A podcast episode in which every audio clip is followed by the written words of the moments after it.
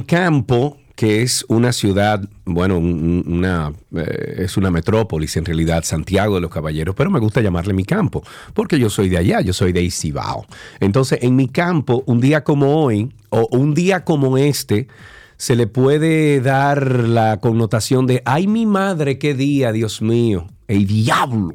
Pero bueno, estamos al aire. Gracias por la sintonía. Esta es eh, la 91.3, 91.1 FM, cubriendo toda la República Dominicana. Estamos por, ah, por la vía digital 12y2.com, eh, la91fm.com y también en redes sociales como arroba 12 y 2. Hoy nuestra amiga Karina no estará con nosotros. Se tienen que chupar este caramelito. Pero bien, vamos arriba.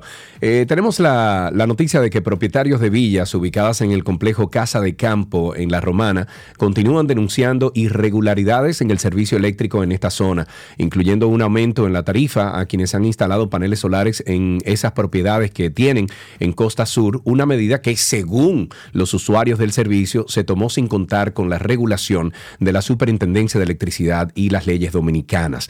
De acuerdo con el empresario Carlos Hanaris, la administración con los propietarios de las villas de complejo es manejada por la empresa Costa Sur, que tiene una concesión de sistema eléctrico aislado con el Estado, pero en bote están conectados.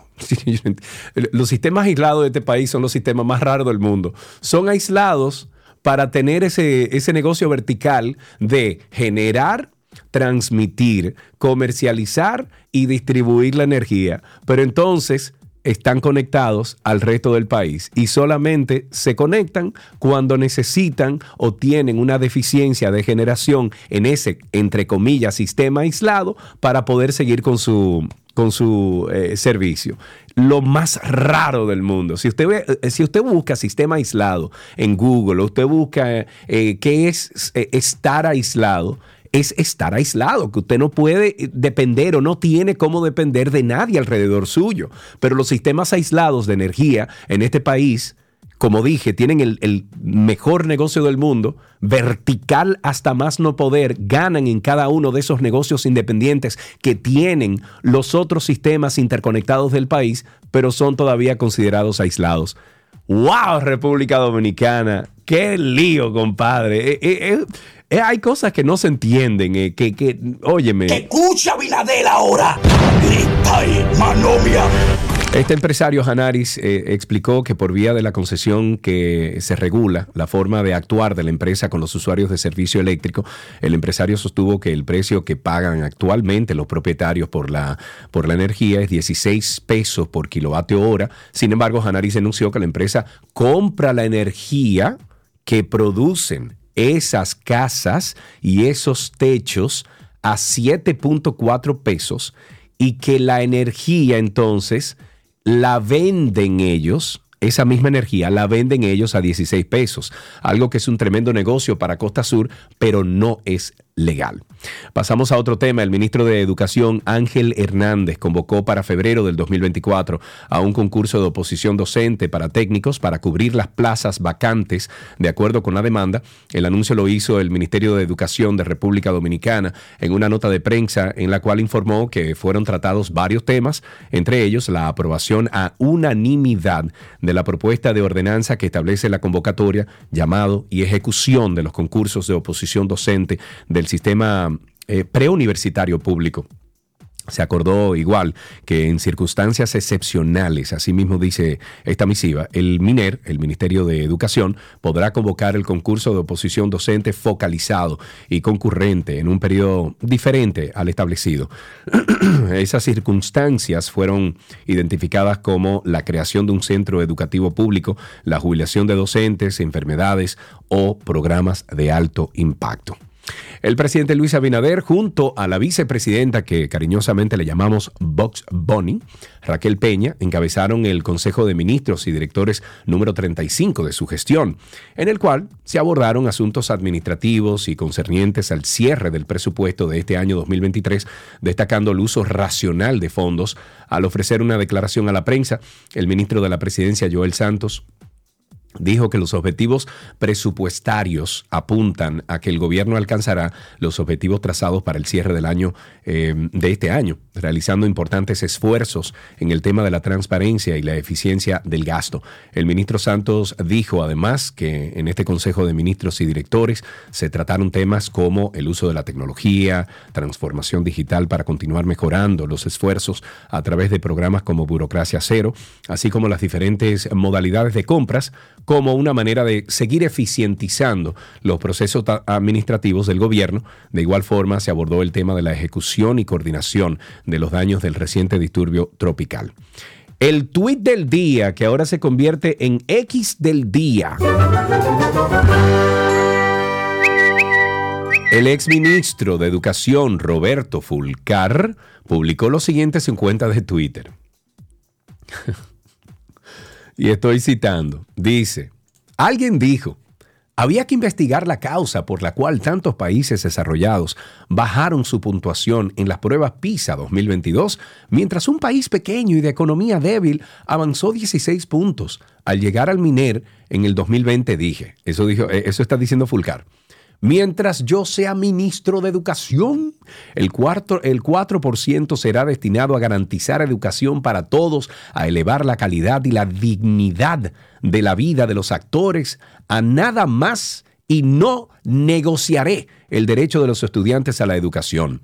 Cargué con el costo la más despiadada y costosa campaña sucia de parte de quienes solo les interesa el presupuesto del Ministerio de Educación, de quienes vieron como un obstáculo a sus ambiciones y de la vieja tecnocracia educativa que por décadas solo habla y nada cambia, la campaña no mermaba y ya comprometida seriamente mi salud, en agosto del 2022, tras una salida del MINER, entregué mi declaración jurada de patrimonio y solicité auditorías a mi gestión. Entonces afirmé, el tiempo pondrá cada cosa en su lugar. ¡Wow, Fulcar! ¡Wow! ¡Wow! ¡Wow! Es que este país es impresionante. Ahí tienen ustedes al ex ministro del MINER dando sus declaraciones de por qué subimos tanto en esta prueba PISA. ¡Qué bien! Ay, Dios mío. No hay nada que decir. Más que este fue el tweet del día. Miren, eh, continuamos con algunos temas importantes. La Superintendencia de Bancos emitió una resolución mediante la cual ordena a las sociedades de información crediticia y a las entidades de intermediación financiera garantizar a sus clientes la protección integral de los datos personales en archivos, eh, registros, banco de datos, bueno, eh, todos esos datos, ¿no? La entidad emitió la circular en la que además dispone que las personas podrán ejercer su derecho a decidir sobre la utilización de sus datos y los de sus bienes con la posibilidad de exigir su actualización, rectificación y desconocimiento cuando sean incorrectos o no sean verídicos. Para hablarnos un poquito más de esto y que lo entendamos mejor, tenemos a Jesús Geraldo Martínez. Él es experto en economía aplicada, finanzas y regulación bancaria y lo tenemos aquí en el programa. Jesús, muchísimas gracias por tomar nuestra llamada. ¿Cómo estás, amigo? Bien, en serio, Carlos, todo muy bien, gracias a Dios. Bueno, muchísimas gracias por hablar con nosotros sobre este tema. A mí me parece así, a, grosso modo, y lo que dice, eh, lo que está planteando ahí, eh, me parece muy bueno. A lo mejor estoy equivocado, Jesús. Cuéntame en qué consiste esta resolución desde tu punto de vista eh, mejor eh, informado que yo. Sí, mira, desde mi punto de vista, esta resolución va a beneficiar a, yo pienso, a cientos de miles de personas que tienen afectada su historial crediticio en la República Dominicana. ¿Por qué nace esto? Cuando las entidades bancarias venden carteras de créditos a empresas de cobro compulsivo, ¿qué hacían estas empresas? Empresas de cobro compulsivo le cambiaban la fecha como si el crédito fuera nuevo. Entonces la superintendencia de banco, conforme a la ley 172-13 de protección de data personal, le dice a los buros de crédito, eh, porque no, no puede controlar la, a, a estas empresas que compran esta cartera, le dice, no, no, mira, las fechas me tienen que respetar lo que cada cliente firmó a nivel de su contrato original de la fecha de su préstamo. ¿Y qué le dice? La ley dice que un registro solamente debe ser publicado hasta 48 meses de cuando tú firmaste el crédito. Es decir, que si tú tomaste un crédito hoy, esa información es hasta 48 meses. ¿Qué hacían las empresas de cobro compulsivo? Le cambiaban la fecha y eso era eterno. Entonces te dañaban. Espérate, espérate, espérate, espérate, espérate. Le cambiaban la fecha. o sea, le cambiaban la fecha porque sí. Sí, le cambiaban la fecha como que fuera un crédito nuevo y esa información permanecía 48 meses, entonces no había uniformidad y hasta y no había una garantía. Entonces, a esa persona se pasaba toda la vida con su historial crediticio sucio. Eh, claro. Había nacido un grupo de empresas que se dedican de que en las redes sociales a limpiar tu historial crediticio. Sí, circular, esto va a desaparecer porque la superintendencia de banco le está diciendo a los buros de crédito, que son las sociedades de información crediticia, ustedes tienen que asegurar el cumplimiento de la, de, de, del contrato original que firmó ese cliente. Es decir, hasta 48 meses. Si tú firmaste un crédito que es por debajo de 48 meses, esa información en tu buró de crédito solamente debe permanecer, pague o no pague, 48 meses. En el caso de créditos por encima de los 48 meses, estos que son de 60 meses de vehículo, 84 meses, pague o no pague, 60 meses o 84 meses. En los casos de las líneas de créditos y de las tarjetas de crédito hasta las 48 meses, hasta la última vez que tú hiciste un pago. Aquí se, se, permite. Ahora, ¿en qué beneficia esto a las personas?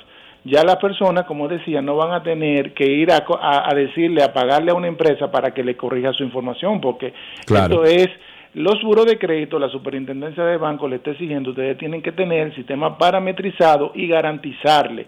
Y también le establece un plazo de cinco días para darle respuestas a los clientes, a las personas, de modo de que hago el llamado que todo el que tenga su historial crediticio afectado con una información que tiene más de 48 meses desde cuando tomó ese crédito, esa información debe desaparecer ahora en enero o febrero. Y si no desaparece en enero o febrero, mi recomendación es que le hagan una reclamación o directamente al buro de crédito o, o a través de la oficina de prousuario de la superintendencia de banco, que puede ser por un correo electrónico, puede ser por la misma app digital, puede ser directamente a la, en, por la plataforma de estas empresas de buró de crédito que también te lo permiten, y entonces le da cinco días.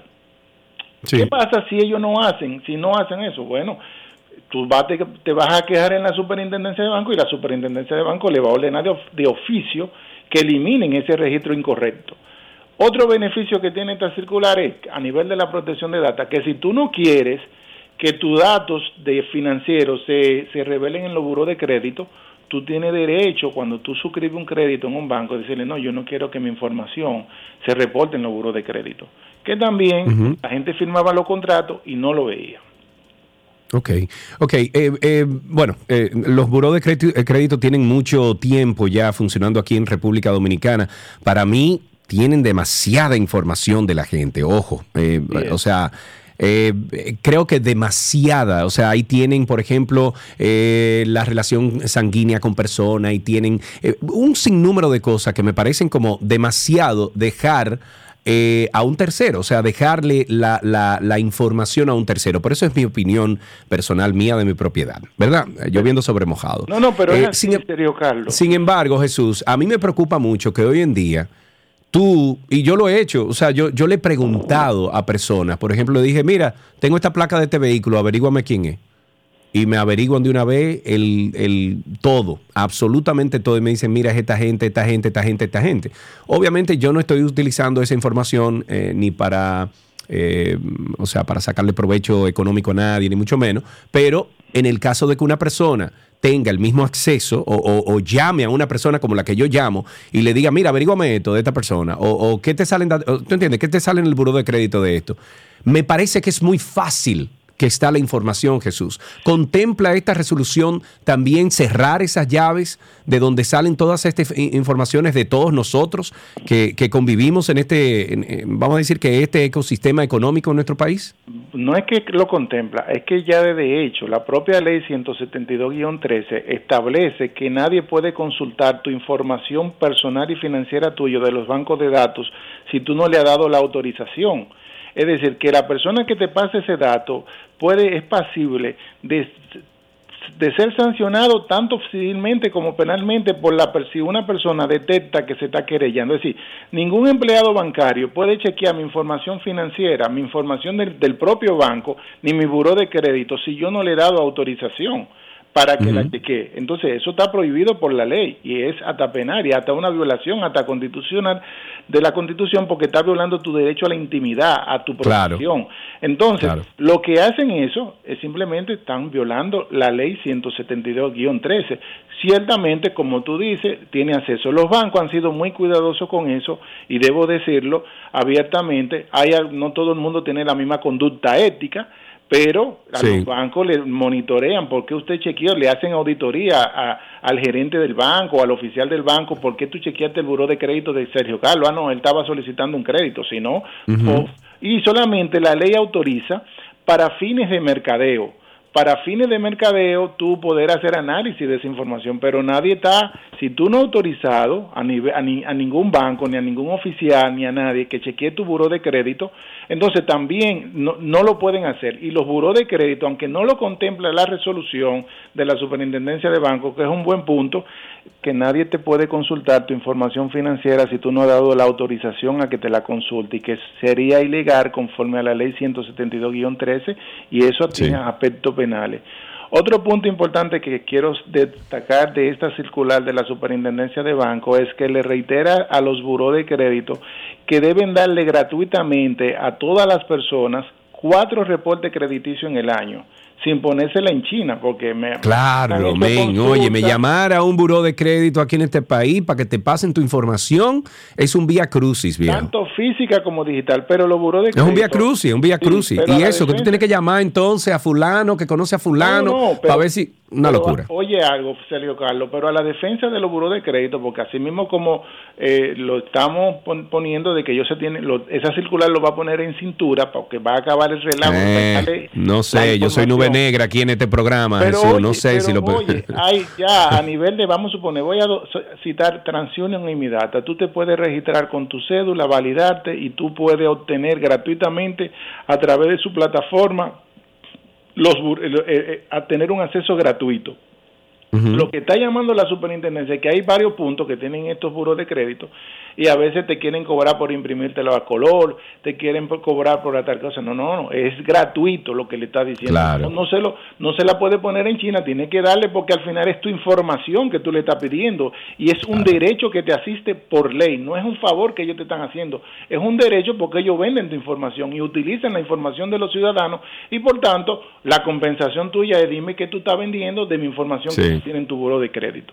¿Y qué eh, ha, existido alguna comunicación después de, esta publicación de la Superintendencia de Banco de algunos de esos buros de créditos o todavía?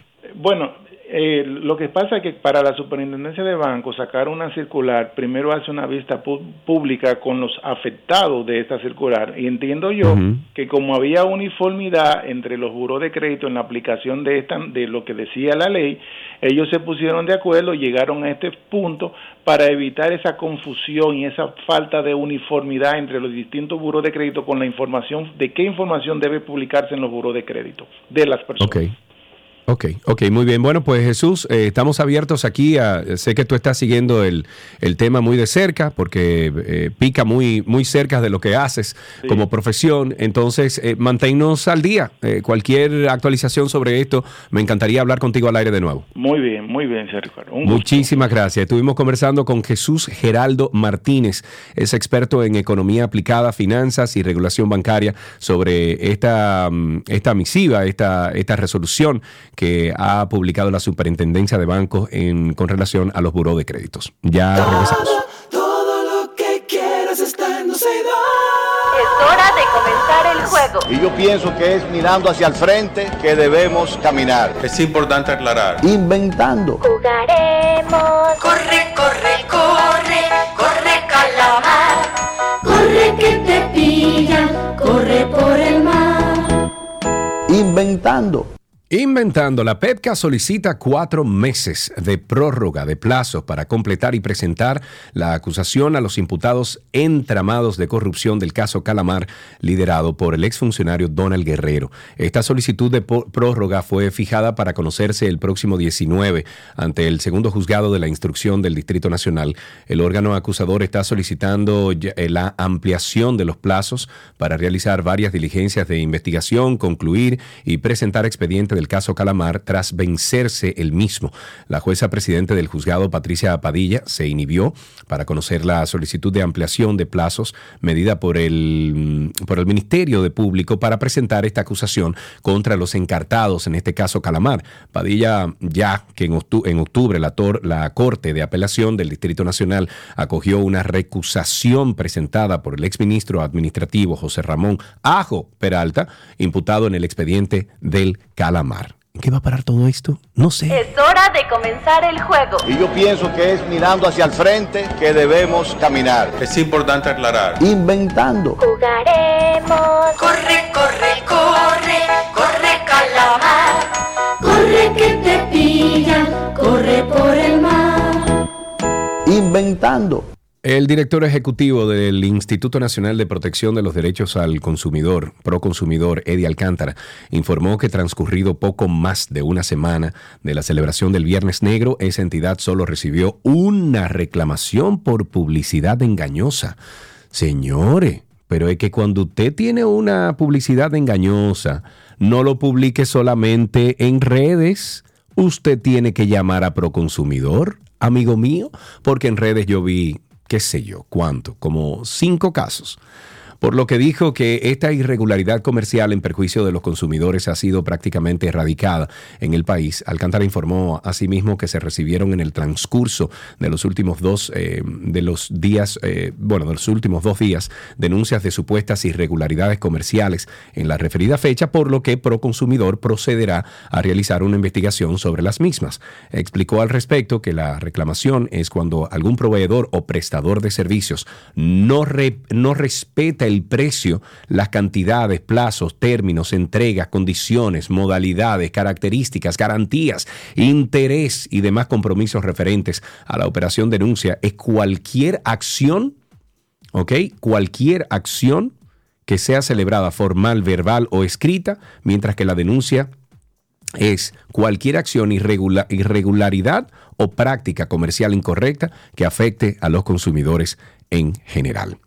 Bueno, en otro tema continúa el rechazo, la controversia modificación o la controvertida modificación al contrato de renegociación de la concesión de Aeropuertos Dominicanos Siglo XXI Aerodom a la empresa Vinci Airports. Fue aprobada el pasado martes 5, le hace hace dos días de este mes en única lectura en la Cámara de Diputados y ahora va a, bueno, va al Senado, donde se prevé que la mayoría PRMista que domina la Cámara Alta logre la aprobación del convenio. Los voceros de los partidos opositores de la Cámara de Diputados pidieron al Senado que en su estudio de la iniciativa considere devolver el contrato al Poder Ejecutivo para que desde allí se abra una licitación pública en la que otras empresas distintas a Aerodom puedan ofrecer, ofertar sus propuestas para manejar los aeropuertos dominicanos. Yo estoy de acuerdo con eso. El vocero del partido del PLD, Luis Enríquez dijo que el contrato renegociado de Aerodom tiene un trasfondo desconocido por los congresistas y pidió al Poder Ejecutivo que retire el proyecto del Congreso Nacional para que sea sometido a una licitación pública como lo establece la ley de compras y, y contrataciones. Yo estoy de acuerdo con eso. El presidente de la Asociación Dominicana de Profesores, ADP, Eduardo Hidalgo, ha dicho que el gobierno no tiene nada que celebrar a nivel educativo con los resultados de las pruebas PISA, ya que los estudiantes dominicanos están por debajo del promedio y que los datos de este año son irrelevantes. Así lo veo yo también.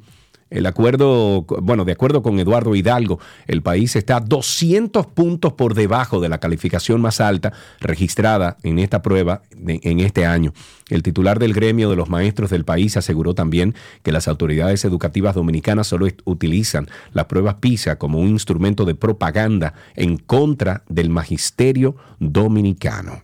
Unas cuantas informaciones antes de continuar con otros temas. Una delegación de Kenia se reunió con, con las autoridades en Haití con miras al despliegue de esta misión multinacional de apoyo a la seguridad de Haití. En las discusiones participaron miembros del gobierno, representantes de Estados Unidos y representantes de Kenia. Los funcionarios se reunieron por la mañana con el primer ministro Ariel Henry, que desempeña el papel de ministro del Interior, del ministro de Asuntos Exteriores, la ministra de Justicia, de Seguridad Pública también, el ministro de Defensa. Y la visita forma parte de los preparativos para la llegada de la misión de policías kenianos a territorio haitiano. Dice aquí, estoy citando, el objetivo es, es encontrar la mayor armonización posible entre la Policía Nacional de Haití y los kenianos. Eso informó el diario haitiano. Además de los oficiales kenianos, también formarán parte de la misión otros soldados africanos de Burundi, Senegal y Chad. Anteriormente se había indicado que Senegal tenía intención de desplegar 350 agentes de Haití o en Haití. Burundi, por su parte o de su parte, desea desplegar 250 personas o, agentes. Países como Chile, Jamaica, Ecuador también se sumarían a la misión. Barbados desea enviar 200 oficiales y Seychelles, Seychelles desplegará 190 oficiales en Haití. Dios quiera. Agentes de la dirección, lo veo positivo, pero Dios quiera. Agentes de la Di- Dirección Nacional de Control de Drogas ocuparon 8 kilos de ketamina en un operativo de supervisión realizado en el Aeropuerto Internacional de Punta Cana, provincia de la Alta Gracia. Estos agentes de, organismos oficiales y unidades caninas realizaban labores de inspección cuando detectaron sustancias extrañas en el equipaje de un dominico español que llegó a la terminal, eh, eh, terminal procedente de Madrid en España. Por instrucciones del fiscal actual eh, o actuante, se inició una revisión un poquito más detallada, encontrando eh, encontrado ahí distribuidos en una maleta y mochila dos paquetes de sustancia con un peso total de 8 kilos de ketamina. Según el análisis del Instituto Nacional de Ciencias Forenses, según expertos, la ketamina se considera una droga depresora y alucinógena que genera dependencia psicológica muy alta. La sustancia tiene un clínico legal y, veterinario, mayormente para, veterina- o sea, para uso veterinario, y según informes de inteligencia estaría siendo utilizada para potenciar los efectos de otras drogas. Peligrosísima esa cuestión. Y ya para finalizar, el presidente Luis Abinader inauguró la ampliación y modernización de la antigua autopista de San Isidro, que hoy lleva el nombre de del inmortal héroe nacional coronel Rafael Tomás Fernández Domínguez. Esta es una de las inversiones que tendrá un retorno asegurado por el impacto que tiene en términos económicos, sociales y en el desarrollo humano de los habitantes de Santo Domingo Este. El ministro de Obras Públicas, al, pronunciar su discurso, dijo que esta obra es el corte de la cinta 303. Agregó además que los moradores de algunos de los proyectos habitacionales cercanos que se benefician de esta obra son Pradera Tropical, Las Cayenas, Palmera Oriental, el Paseo del Este, San Isidro, Labrador, eh, Filadelfia 2, Amalia, entre otros. Asimismo, los trabajadores de la zona franca de San Isidro y los empresarios de la- del área, quienes habían reclamado el descongestionamiento del tránsito, el saneamiento urbano ambiental y la desarrabalización de esta importante arteria comercial que por la oscuridad prevaleciente facilitaba en la noche fechorías y conductas antisociales. Le invitamos a que forme parte de la familia de Karina y Sergio After Dark. Más de 105 episodios hay disponibles para todos. ¿Tú entiendes, Karina, que tú has sufrido un miedo irracional de estar, por ejemplo, en lugares de donde es difícil escapar, espacios exteriores o cerrados y con mucha gente, muy concurridos? Mire, Sergio, la respuesta es sí. Yo te pregunto esto porque este es uno de los síntomas que puede sufrir una persona que atraviesa eh, la agorafobia. Definitivamente cuando vamos a hablar de agorafobia tenemos que entender que es una sensación difusa, desaprensiva, que se desarrolla data en tu cuerpo, en tu cerebro, donde tú tienes miedo no solamente a espacios abiertos, sino a estar en cualquier espacio donde tú no te sientas seguro. Es un tema que tenemos que tratar, que tenemos que hablar, porque mucha gente no lo entiende. Le suceden cosas como esta. Me da miedo manejar, me da miedo hacer cosas que hacía antes, me da miedo estar en un grupo grande de personas. ¿Se puede uno sanar de la agorafobia y de la ansiedad? Sanar, sanar, así como que desaparezca, pues. Karina y Sergio, After Dark. Karina y Sergio After Dark en todas las plataformas de podcast. No pueden buscar ahí como Karina Larrauri Podcast o Sergio Carlo Podcast y se encuentra con nosotros siempre. O sea que búsquenos que hay muchos temas, muchos temas importantes. Ahí hablamos del abuso sexual de, de los adolescentes, cómo tratarlos, cómo educarlos. Eh, también tenemos la agorafobia, creo que ese es el que acabamos de escuchar ahora. Eh, o sea que hay, hay muchas cosas que escuchar, muchas cosas que escuchar. Karina y Sergio After Dark en todas las plataformas de Nuestro podcast. cafecito de las 12 les llega gracias a Café Santo Domingo, lo mejor de lo nuestro.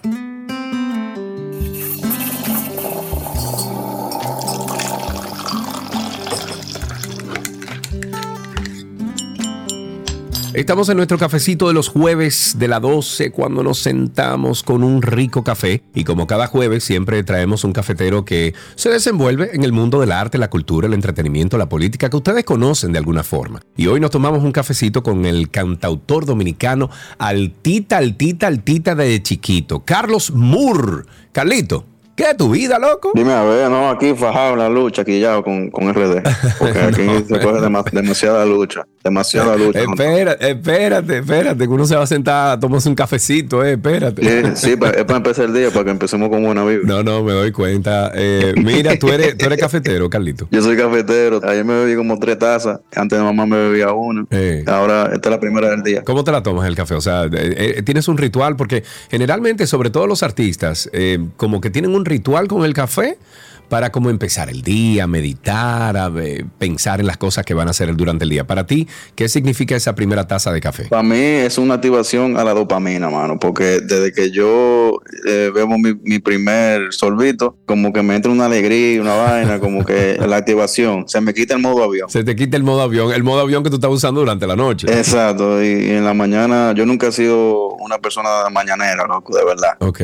Siempre he sido, desde, desde chamaquito, siempre he sido un... Un long sleeper, long sleeper. Y es que yo también duermo, duermo tarde, en cuanto tarde. Ah, bueno, sí, pero eso es ya de ustedes los artistas. Ustedes a las 3 de la mañana que están con una musa arriba escribiendo y componiendo y cosas. Eso es, eso es muy común para ustedes. Pero fíjate que no me gusta levantarme tarde, se me descuadra el día, entonces tengo que levantarme por lo menos seis y media, siete de la mañana. Ah, loco, pero tú tienes un problema existencial, entonces te acuestas tarde y te levantas temprano. No, no, no, ahí hay problema. ¿Cómo te tomas el café? ¿Cómo lo preparas? O sea, tú le echas azúcar, no le echas azúcar, tú eres team café negro, ¿cómo lo preparas? Yo soy team con azúcar. Yo no soporto a esa gente que, que, que bebe, bebe sin azúcar. Mi, mi café en mi, en, mi, en mi greca, una greca pequeña, compré una grande ahora porque eh, los otros días tenía visita aquí, desde, desde que yo me mudé solo. Ok, y no, y no daba el café, hubo que hacer varias grecas. Exacto, desde que yo me mudé solo descubrí la realidad, mano. Diablo.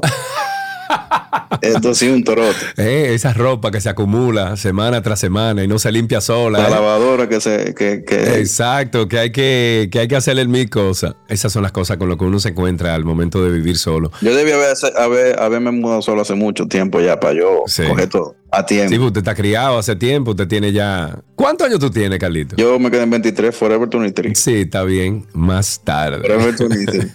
Yo te conocí jovencito a ti, loco. Eh, cuéntame entonces, eh, pero ¿tienes algún ritual? Cuando tú te sirves esa primera taza de, de café, tú te sientas en el balcón de tu casa, te sientas en, en algún lugar específico para tú pensar o, o- o discernir sobre las cosas. No, yo tengo mi, mi ritual donde sea, pero el típico proceso mío es leer. Yo siempre leo en la mañana. Ah, mira. Eh, me leo aunque sea un párrafo, tengo esa disciplina de por lo menos leer. Yo, yo leo mucho y me gusta beber, beber mi café con un libro, Ah, básicamente. mira, tú eso me gusta. ¿Hay alguna persona que te conecta con el café? ¿Hay alguna persona que fue la que introdujo el café en tu vida? Bueno, yo tenía una novia italiana que que fue la que me dio esa apertura, este nuevo camino de la cafeína. Los italianos son como, como adictos a, la cafeína, a los cigarrillos. Sí, Yo me quedé sí. con el café, pero mi padre desde siempre ha sido una persona bien cafetera, entonces también conecto mucho con mi padre. Y como también el- mi pasión a la música ha sido una obsesión, siempre estoy buscando como esa, esa persona, el manager correcto, Sí. como que siempre me da la, la luz Sí. con algo que tenga que ver con alguien de la industria musical. Mira, eh, hablando de lo curioso que eres, ¿cuándo empieza eh, ese amor por la música, por el arte? ¿Cuándo empieza ese, ese, esa esencia de la música en tu vida? Claro, tú sabes, desde- desde siempre, desde que yo nací. Pero te puedo decir que cuando me enamoré por primera vez, que surgió esta canción que se llama Enamorado por primera vez de Enrique Iglesias, yo quise ser como Enrique Iglesias. Y como hace Enrique, que sube a las mujeres al, al escenario, le da su beso. Yo le pagaba a la amiguita mía para que, para que me hiciera ese bulto ahí en el talent show. Me gustaba como esa garabía.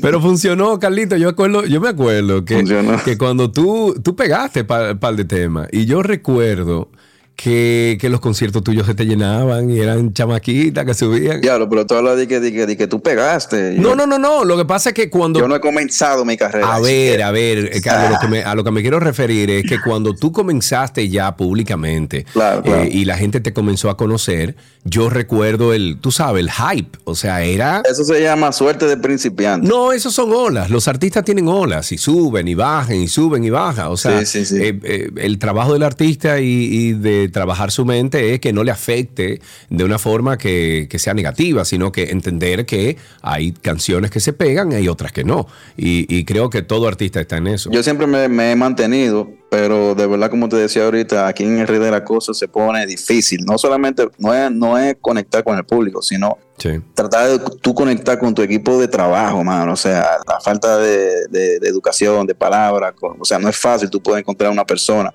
que sea fiel a tu proyecto. Sí. Pero todo esto es parte del aprendizaje que yo entiendo que, que Dios me lo ha puesto así como, como para que yo aprenda, de verdad. Sí, sí. Porque algunas veces uno, uno confía tanto en, en uno mismo que uno sabe hasta dónde uno puede llegar. Claro. Pero el, el aprendizaje está en el trayecto, cuando, cuando tú ve- mira quiénes son los que están contigo y quiénes, y quiénes no. Yo creo que eso, eso es el aprendizaje, el, el trayecto. No, y te vas a dar cuenta, y te vas a dar cuenta que no todo el mundo tiene la misma pasión que tú tienes con las cosas.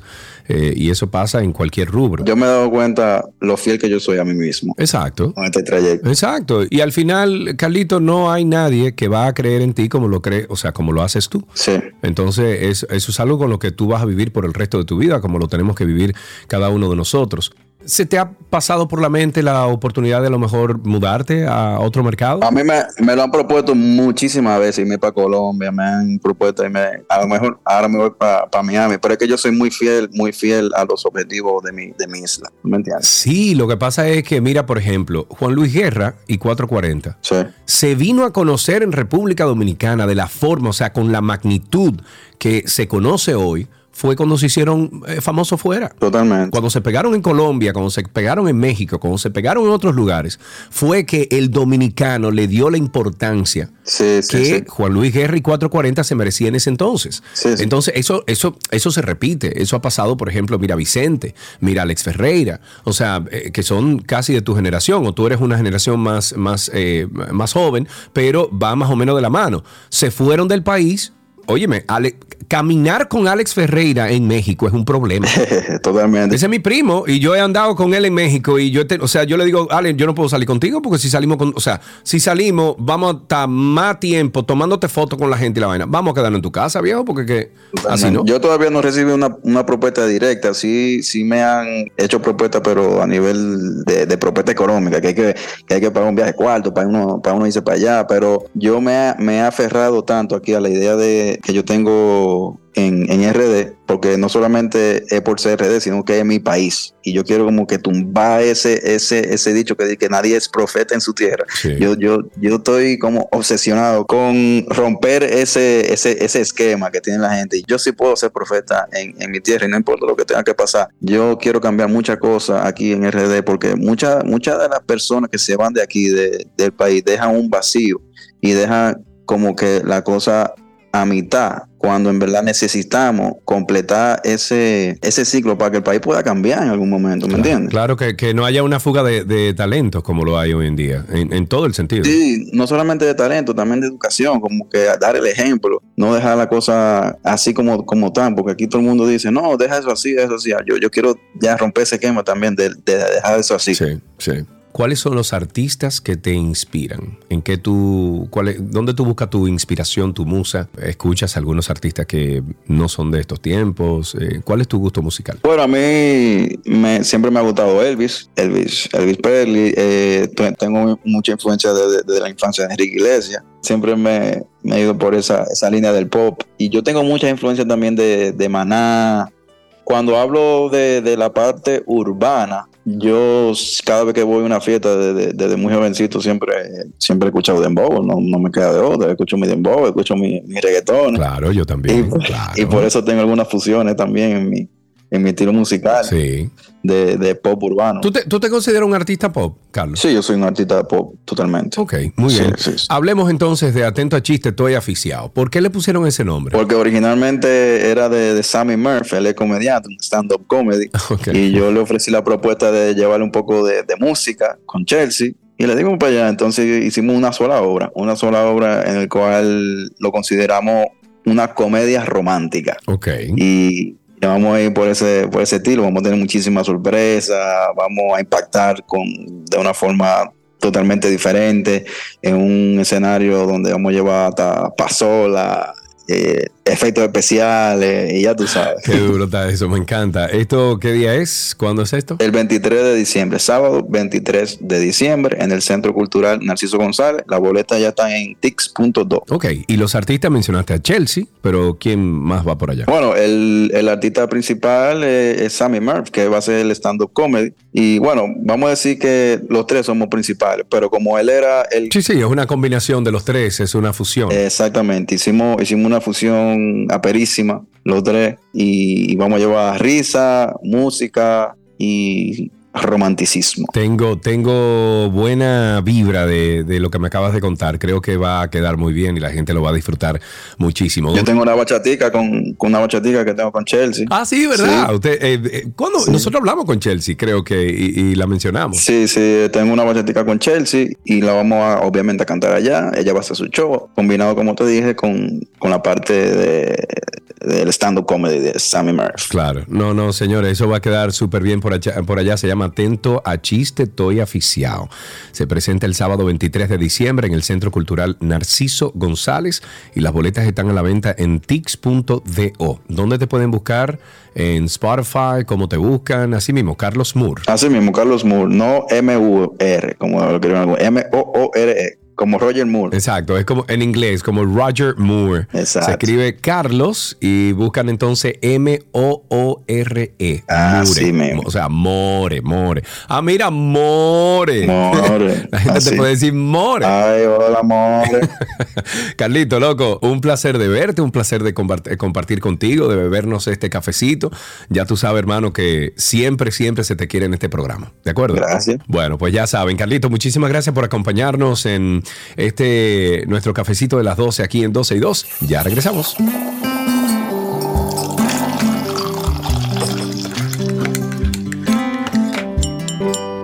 Todo lo que quieres está en 12 y 2.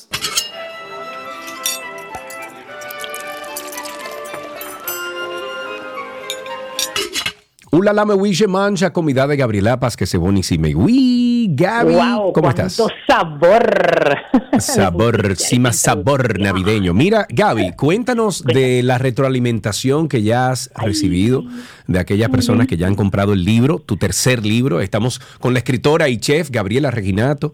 Eh, cuéntame, Sí. ¿qué, qué te han dicho? ¿Qué te han dicho, Gaby? Mira, felicísima. Eh, la retroalimentación ha sido inclusive un común denominador. Es eh, un libro fresco, un libro muy práctico, muy bien diagramado, con recetas muy bien eh, distribuidas porque vamos a irnos desde cócteles hasta recetas con café, recetas con chocolate, celebraciones, ahora que viene Navidad, ahí está la receta del jamón glaciado, también del pavo. De verdad que, que es la retroalimentación es de alegría, de joy, eh, de, de, de un festejo, porque te puedo decir que tiene una muy buena vibra. O sea, yo venía hoy conversando con mi hermana y le digo, wow, que, que me siento muy feliz por el resultado, porque desde la portada sientes la vibra de este libro. Y, y eso es lo que ha llegado al público, es lo que me han dicho y qué bueno porque fue la intención. Qué bueno. Felicidades, te mereces eso y el mundo. Yes, Gaby, vámonos hecho, entonces. estamos- Sí. de- te voy a comentar que de hecho hoy lo estamos lanzando aquí en, en La Romana. Eh, O sea que ¿Cuándo? también contentísima. Hoy, hoy. hoy, ¿Cuándo? día 7. Ah, eh, ¿Tú ves? en, eh, ¿Tú me en Boala. a ese tú me hubieses invitado. Ah, bueno, estás invitado. Porque me invitaste el de la capital, que me queda más lejos. Bueno, Eso es a las 7 bueno. hoy, en, en, ahí en Bola. es seis y media, sí, en Boala. Mm, deja ver si puedo llegar. More than welcome. Está bien, está bien. Déjame ver si puedo tumbar una cosa a las 7. Pero vámonos con la receta entonces. Todavía estamos en fiestas de traje. ¿Qué tienes para hoy? Yes. Bueno, entonces me puse a calcular que comenzamos desde un arroz, seguimos por una ensalada, ayer trabajamos un postre y hoy vamos a llevar una bebida.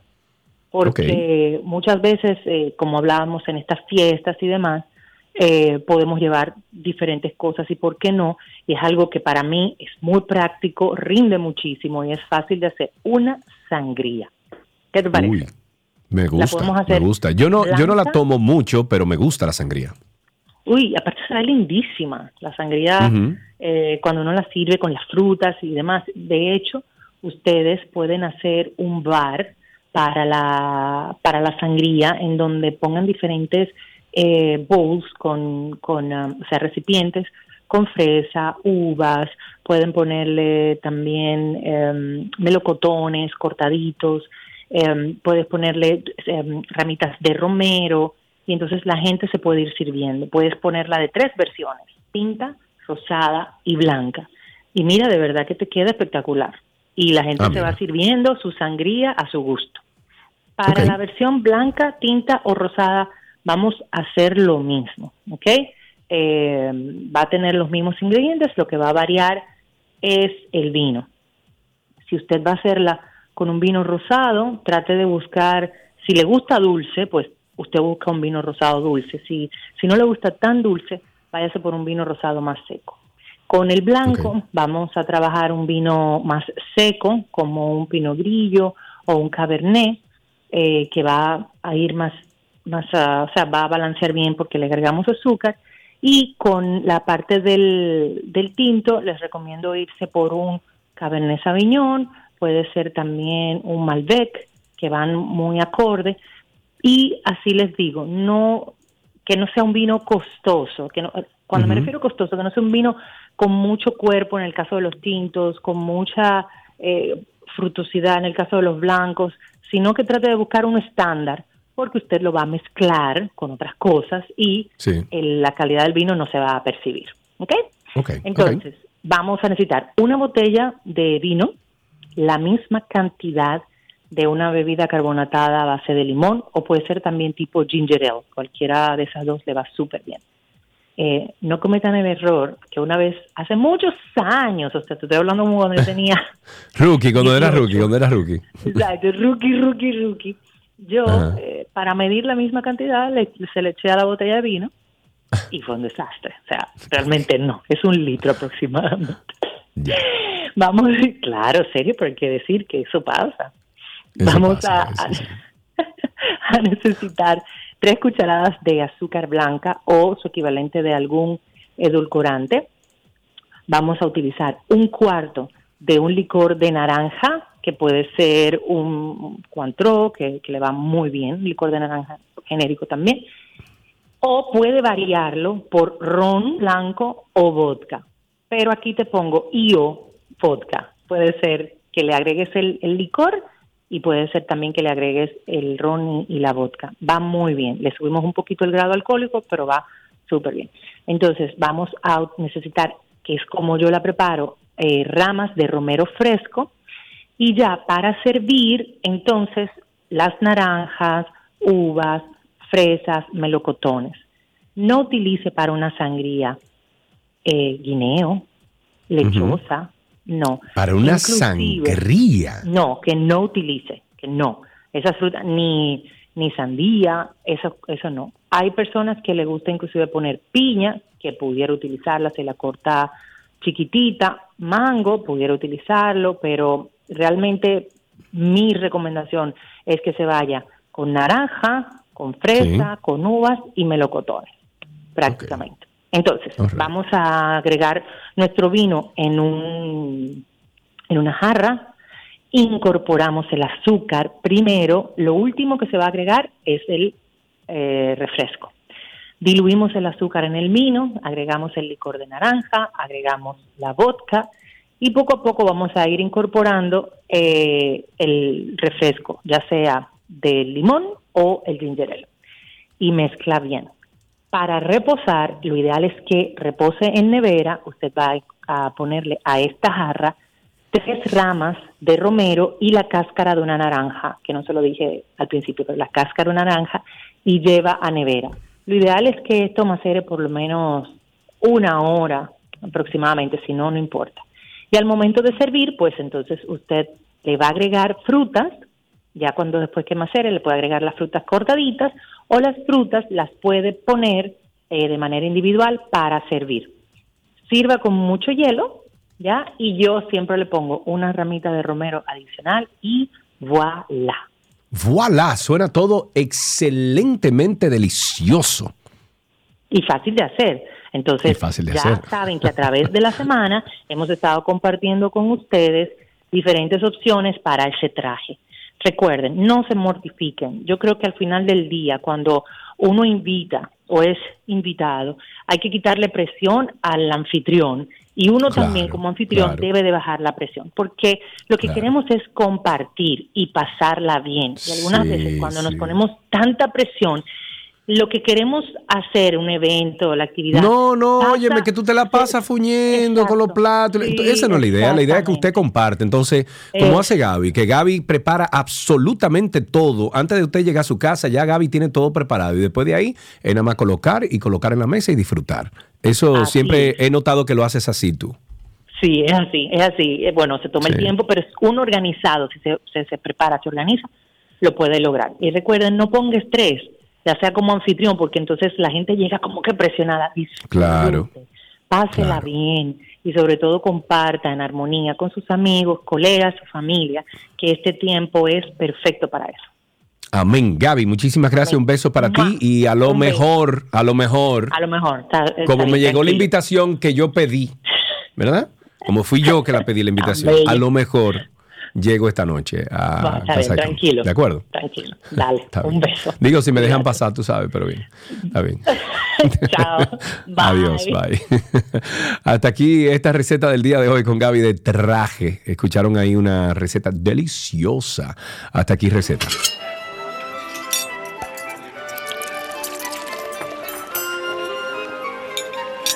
Todo lo que quieres está en 12 y 2.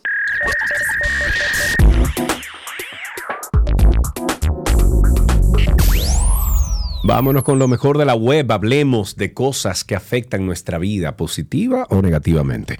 La tecnología puede ser definitivamente que una herramienta valiosa para ayudarnos a mantener la concentración, a ser más productivos, especialmente cuando se trata de nuestro tiempo de estudio, o sea, cuando estamos estudiando algo, cuando estamos evaluando algo. Hoy, en lo mejor de la web, vamos a compartir cuatro escuchen bien, cuatro aplicaciones, cuatro aplicaciones increíbles que te ayudan a evitar distracciones y aprovechar al máximo tus sesiones de estudio. Vamos a empezar con Flip, Flip D. Se escribe F-L-I-P-D. FLIPD. Es una aplicación que te ayuda a mantener en, eh, el enfoque, a evitar las distracciones. Puedes establecer temporizadores de estudio o trabajo durante los cuales la aplicación bloquea el acceso a ciertas aplicaciones o funciones de tu teléfono. También ofrece estadísticas para que puedas tú realizar un seguimiento de tu productividad. Esta se llama Flip con P, Flip D terminado en D.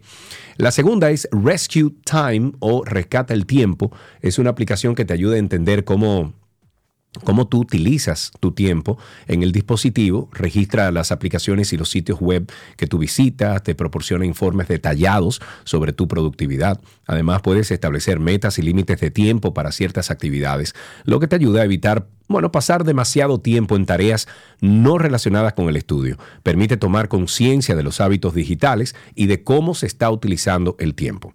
La número tres es Freedom. Freedom, esta aplicación te permite bloquear sitios web y aplicaciones de tu teléfono durante periodos de tiempo designados. Puedes crear sesiones personalizadas para evitar distracciones y enfocarte en el trabajo o estudio. Freedom está disponible tanto para iOS como para Android. Y finalmente, está Todoist, Todoist, ¿ok? No list, sino Todoist.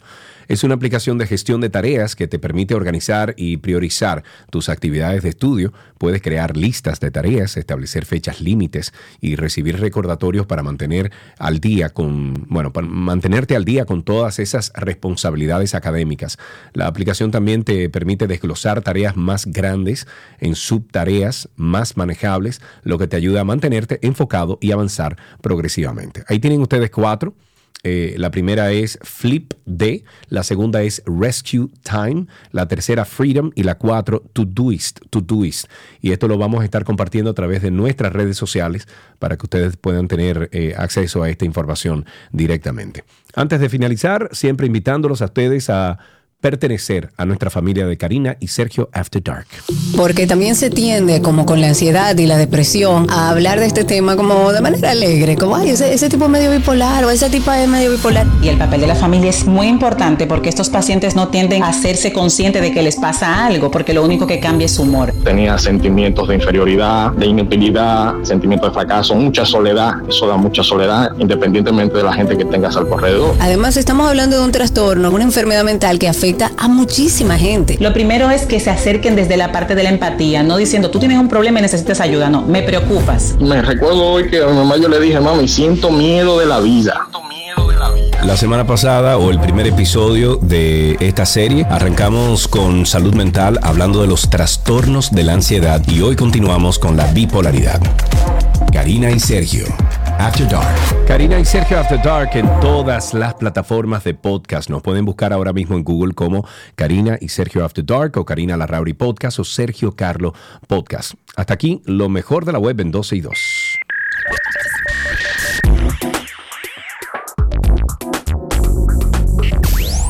Todo lo que quieres está en 12 y 2.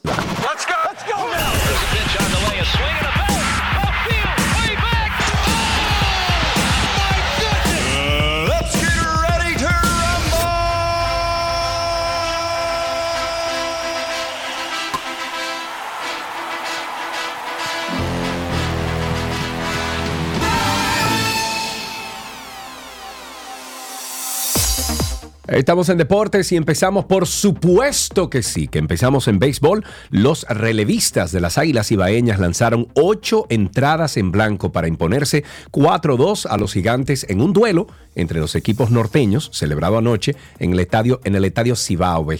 Yo subí ahorita una foto, digo no, un video, porque me enviaron una camiseta chulísima hecha a mano, eh, Rafi Arte se llama. Eh, me regalaron una camiseta de las águilas y pusieron mi nombre atrás y todo, chulísimo está. Ahí está en mi, en mi Instagram, está colgado. Bueno, por otro lado, los Tigres del Licey aplastaron 8-0 a los Leones del Escogido en el partido celebrado en el Estadio Quisqueya Juan Marichal. Con este triunfo, los azules vuelven a subir a la tabla de posiciones que se encuentra con las estrellas en primer lugar. Oye, Chiqui, entonces tú y Karina están ahí, pero fuerch, fuerch seguida por los gigantes en segundo y el Licey en tercero. Esta noche las águilas, ¡Bual Águila! volarán hasta la capital para enfrentarse al escogido y se escuchará el rugido de los leones en cielo repleto de estrellas. Pasamos a básquetbol. Los Ángeles Lakers y Milwaukee Bucks están acostumbrados a estar en los escenarios más importantes de la NBA. Ambos equipos han ganado campeonatos en las últimas cuatro temporadas. Los Indiana Pacers y los New Orleans Pelicans no se han encontrado a menudo en ese centro de atención, ese cuarteto, un par de aspirantes al campeonato, un par de clubes prometedores, es probablemente el grupo ideal para las cuatro, bueno, para las cuatro finalistas del torneo de temporada inaugural de la NBA. Las finales de en, en Las Vegas son este jueves, con Indiana enfrentando a Milwaukee y luego entonces Nueva Orleans a los Lakers. En fútbol nos vamos con que Lionel Messi es el atleta del año. para la revista Time. Así lo anunció la publicación en redes sociales en la que difundió una portada donde se ve al campeón mundial con la camiseta de su actual equipo, el Inter de Miami. El hecho de ser elegido como el jugador más valioso del año, eh, que está determinado por los de Fort Lauderdale, está más que justificado para la organización, ya que en el comunicado destacan el octavo balón de oro para Messi y el hecho de que los llevó a ganar la, la Leagues Cup 2023, en lo que significó el primer título de la corta historia del club. Eh, ya finalizando en Fórmula 1, el organismo rector de la Fórmula 1 está investigando al director de Mercedes, eh, bueno, Teo Teo Wolf, como Toto y su esposa Susie, quien dirige la F1 Academy, tras las acusaciones de conflicto de interés y si han compartido alguna información confidencial con el brazo de derechos comerciales de la serie. En un escueto comunicado publicado por la FIA, indicó que tiene conocimientos de la especulación de la prensa sobre si hubo intercambio de información confidencial y que su departamento de cumplimiento normativo está investigando el asunto. La FIA confirmó la indagatoria después de que se reportara que ejecutivos de equipos rivales expresaron su preocupación de que Toto y Susie Wolf podrían estar pasando información que discutieron en reuniones privadas. Why me my? Antes de finalizar, siempre invitándolos a Karina y Sergio After Dark. Hay más de 105, 105 eh, diferentes temas que hemos tratado ahí y le- les invitamos a que escuchen. La adolescencia es una etapa de enormes cambios donde los jóvenes pasan de sentirse unos niños a querer ser vistos como adultos. Yo le llamaría el fin de la infancia y el inicio formal de la pubertad. Una de las etapas más determinantes para nuestras vidas y que reta de una manera u otra a nuestros padres. Adolescencia, etapa más difícil, retante, complicada, bella, dura. Porque tú sabes que el adolescente que ve la incoherencia de los padres dice, yo no sé por qué él me dice eso, él me dice que no diga esa mala palabra y a cada rato yo le voy a decir. Él me dice que no engañe y yo lo oí diciéndole tal cosa al tío mío, porque además mira cómo habla mi mamá, mira cómo le habla a, a mi otro hermano. Entonces tú pierdes credibilidad, papá. Karina y Sergio, After Dark. Karina y Sergio After Dark está en todas las plataformas de podcast. Búsquennos como Karina y Sergio After Dark y voilà, ahí estamos nosotros. Hasta aquí, Deportes en 12 y 2.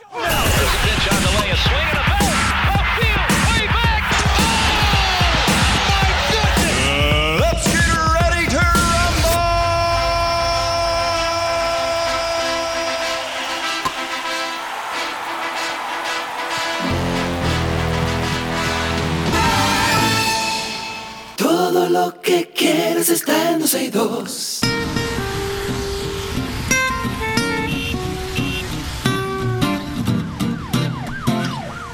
Bueno, ustedes saben cómo funciona. Usted comienza a llamar aquí al 829. 236-9856, 829-236-9856, nuestro teléfono aquí en 262, 829-236-9856. Mientras tanto, vamos a, a compartir algunas informaciones actualizadas al conductor del carro Honda Civic Azul, que yo creo que todos ya sabemos quién es que hizo eh, ese conductor. Bueno, que impidió el pasado fin de semana el paso de una ambulancia por la avenida John F. Kennedy en el Distrito Nacional. Además de imponer una multa por esta infracción, se le fiscaliza por manejo temerario, contravenciones que, que no sobrepasan los 1.666 pesos cada una. Fiscales de tránsito y la propia eh, informaron que aunque la ley 6317 establece sanciones con una multa equivalente de 1 a 3 salarios mínimos del que impere en el sector público por no ceder el carril del centro al vehículo de emergencia, la misma no se aplica e impera un sistema mixto con disposiciones de la antigua ley 241 y la vigente. Eh, los representantes del Ministerio Público, quienes solicitaron no citar sus nombres, deberían de decirlo, explicaron que las sanciones administrativas ascienden a mil y mil seis pesos. Esta última es la más costosa siempre y cuando no haya una lesión a un ciudadano. Dice, no hubo daños a la propiedad pública, a la propiedad privada, ni lesiones. Ahí lo que hubo fue una falta de, de- del ciudadano que obstruyó el tránsito, lo que lleva es una contravención que está mal y que las imponen eh, los agentes de la DGCET. Eso dijo uno de los fiscales que cuestionó junto a otro miembro del Ministerio Público asignado a tránsito que no se imponga lo que establece la normativa. Yo lo que quiero saber es si es correcto que la DGCET del Intran fue y buscó el, el- el, eh, ¿cómo se llama? El, vehículo. Eso es lo que yo quiero saber. O sea, la ley no, o sea, la ley no estipula que solamente es una contravención, o dos, o tres, o lo que sea. Pero llevarse el vehículo, ¿por qué? Ahora, ¿que es justicia divina? Claro que sí, que se lleven el vehículo, por supuesto. ¿Lo estipula la ley? No, según tenemos entendido. ¿Por qué se llevaron el vehículo? Eso es lo que yo no entiendo. 829-236-9856, 829 236-9856. El Ministerio de Salud Pública ha hecho un llamado a la población a evitar el consumo de bebidas alcohólicas y el uso de aparatos electrónicos o cualquier otro elemento de distracción al conducir cuando, eh, bueno, cualquier vehículo de motor para prevenir accidentes de tránsito durante las festividades de Navidad y Año Nuevo. Yo creo que el año entero. La institución hizo la advertencia por la temporada de fiestas navideñas que se aproximan en este mes de diciembre, que mm, con el objetivo de prevenir y disminuir estos porcentajes de incidentes automovilísticos, el director del programa de reducción de morbilidad por accidentes de tránsito, Julio César de León, dijo que los accidentes de tránsito, eh, tránsito, siguen siendo una de las principales causas de muerte en el país y explicó que están desarrollando la campaña Navidad Segura, sin accidentes ni violencia, con el apoyo y cooperación de las direcciones provinciales. A la DGC de Alintran, que deberían de venir aquí a Punta Cana, ahí a la, a la rotonda de Punta Cana y arreglar el liazo que tienen ahí, desde un peralte que está mal hecho en la rotonda, porque lloviendo por esa rotonda de Punta Cana, tú te metes y se desliza el vehículo seguro. Seguro. A mí me ha pasado como tres o cuatro veces que gracias a Dios que mi, mi camioneta tiene traction control y como que regula el asunto, pero por ahí se va, cada vez que llueve, por, por ahí se va gente. Pero aparte de eso, todos los santos días que yo he vivido aquí en Punta Cana desde agosto del año 2022, ahí ocurre un accidente. O alguien, una patana se lleva un carro, o alguien sigue derecho en la, en- la rotonda, porque no están los indicadores correctos en la rotonda. Y eso es un asunto que se resuelve con nada. Eso se resuelve con, con, con óyeme, con 3 pesos con 50. Se resuelve eso. Pero oye, es que, es que es imposible esto, es imposible. Eh, además de eso, ya vi ahí ayer, me enviaron, que esto es absurdo. eh. Esto, si Hugo Vera tuvo que ver con esto, que se lo voy a preguntar, Dios mío y la Virgen. Ustedes sabían, señores, que el Internet que le están proveyendo a los semáforos de esta eh, reformulación e instalación de nuevos semáforos y semaforización de Santo Domingo, lo están haciendo con el Internet de Starlink, de Elon Musk.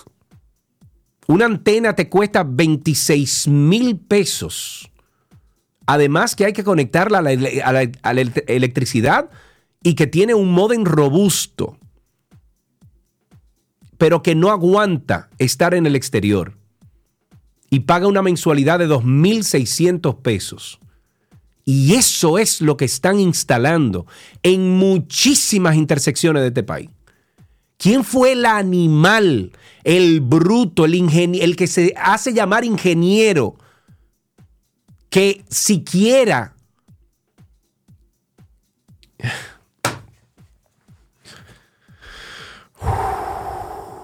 Eh, vamos a tomar unas cuantas llamadas. Ahí tenemos, a ver, en la línea está Bernardita. Hola Bernardita, cuéntame. Hola Sergio. Yo me, yo me, óyeme, yo me inhibo, Bernardita, cuando yo ayer me enteré de esas antenas de, de Starlink que están poniendo en semáforos. Oye bien, una cosa que se puede resolver con un pichuete chiquito, con un chip de internet de cualquiera de las telefónicas de aquí y paga dos pesos con 50. No, ellos montaron ahí un sistema que cada uno cuesta 40 mil pesos. Pero se beneficia a alguien. ¿Quién será? No, sé, no sé quién se pero al final es dinero tuyo y mío, Bernardita, que utilizan Claro, estos animales. Estos animales que utilizan estos animales que no piensan y lo malgastan. Entonces ahí está. Así mismo es. Ah, pero pero vamos para adelante, caramba. Bueno, para adelante no sé para dónde, para el abismo, cuéntame. No para el abismo, pero para Ah, adelante. ok, para adelante. Oye, Sergio, por, por mi casa, yo creo que por el país entero, andan unas guaguitas anunciadoras que anuncian que venden limones, que venden huevos, que venden... Y yo creo que todos se van al mismo suplidor de droga antes de grabar lo que dicen por esa bocina. Que lo repiten y lo repiten y lo repiten. Mi propuesta es, como son padres de familia y no se les puede quitar su modo vivendo, que lo digan con la boquita de ellos para que se cansen de decir huevos que hizo que además de las vulgaridades que dicen. O sea, aquí va una desgracia. De verdad que sí. Yo- Pero seguimos. Ay, pero seguimos, pero no sabemos para dónde, ¿verdad? Pero seguimos para adelante.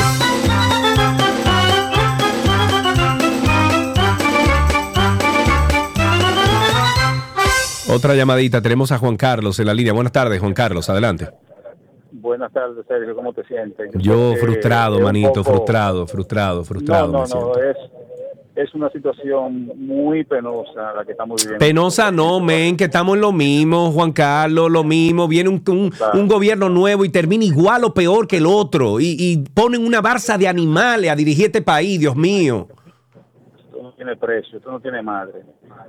Cosa eh, impresionante. quiero, por favor, que tú me permitas un tema. Esto- Eh, mira, Juan que- Carlos, perdona que te interrumpa. Baja el volumen del radio y escúchame por el teléfono para yo poderte escuchar bien y que los Muy amigos bien. también lo hagan. Adelante, Disculpa, ok, disculpa, Carlos. tranqui. Fíjate, mira, yo quiero por favor usar este medio tan importante. Tú sabes que yo siempre este, llamo al programa, la vez en cuando que pueda.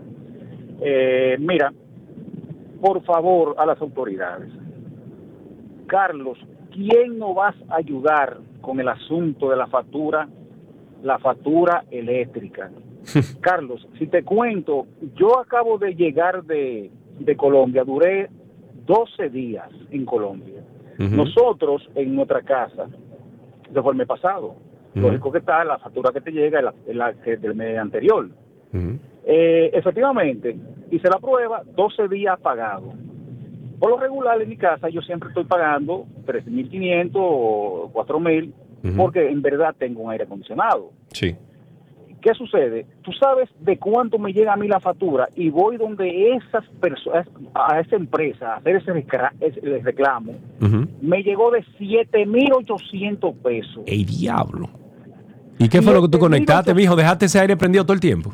Óyeme, yo, yo, yo pienso que fue en los gatos o, o- o fue, o no sé quién fue, que, o los mosquitos que pre- que prendían la luz. Eso Ay, no Dios mío.